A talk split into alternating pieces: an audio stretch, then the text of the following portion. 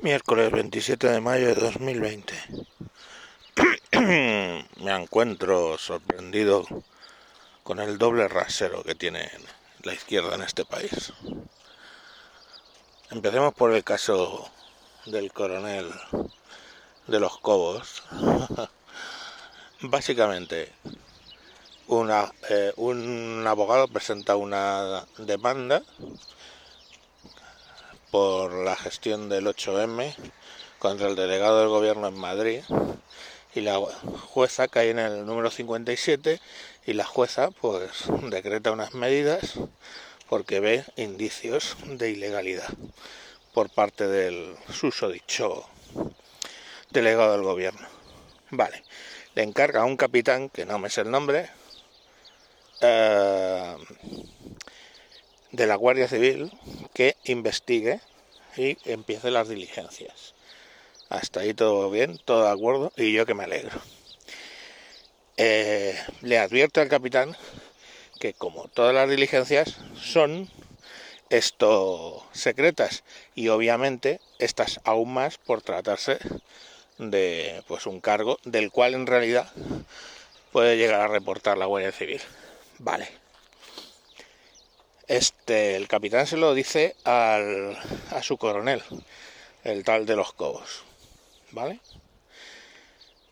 Pero le dice, le informo que estamos en estas diligencias, es por este tema, contra esta persona, pero no le voy a poder decir nada.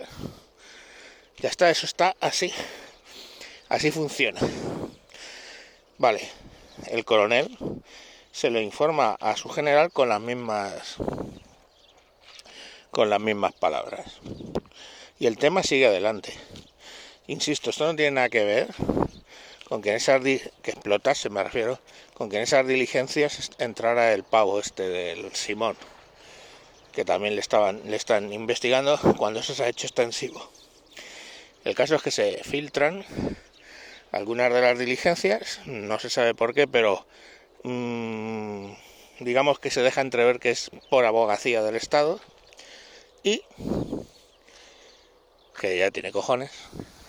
Y bueno pues esas diligencias llegan al, a los medios por un lado y, y al ministro por otro y empiezan las presiones de los cobos para que filtre qué diligencias llevan. Bueno el coronel es que no sabe no sabe qué diligencias están haciendo porque le pregunta al capitán, oye, ¿cómo sigue esto? ¿Sigue bien? Estamos entregando ya diligencias, pero no podemos decir qué es lo que, se hace. Varias mandos, incluido eh, la secretaria, o sea, digamos el mando político de la Guardia Civil, preguntan a de los Cobos, los Cobos responde todo eso y los Cobos es expulsado directamente, le quitan de... le, dimiten. A renglón seguido, pues luego dimite también el, de protesta, al día siguiente dimite el segundo de a bordo de la Guardia Civil, que vale, le quedaban pocos días, pero desde luego no se quiere jubilar con una orden como la de Marlaska, que ya en su, en su momento lo hizo también con la UCO con el director de la UCO. ¿Ustedes se imaginan que Rajoy hubiera destituido al que estaba investigando la, trama de Gürtel, la que se hubiera liado? Y, y ese es todo el parte solo del doble rasero que tienen, o sea, mm, hacen una manifestación con banderas de España, es una manifestación fascista, irresponsable, no sé qué. Hacen una manifestación pro etarra, la expresión de la libertad. En fin, es que uh, es muy lamentable. No, no tiene otra explicación.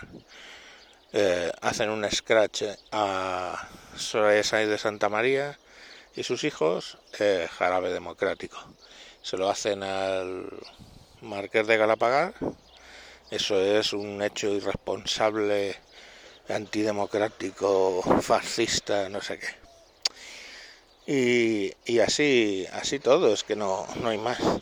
Tienen un ático, un alto cargo tiene un ático extrañamente adquirido, pues este compra por 600.000 euros un chalet en Galapagar, chalet que todo el mundo había visto a 1.200.000 no hacía mucho, que es que es el doble, ¿eh?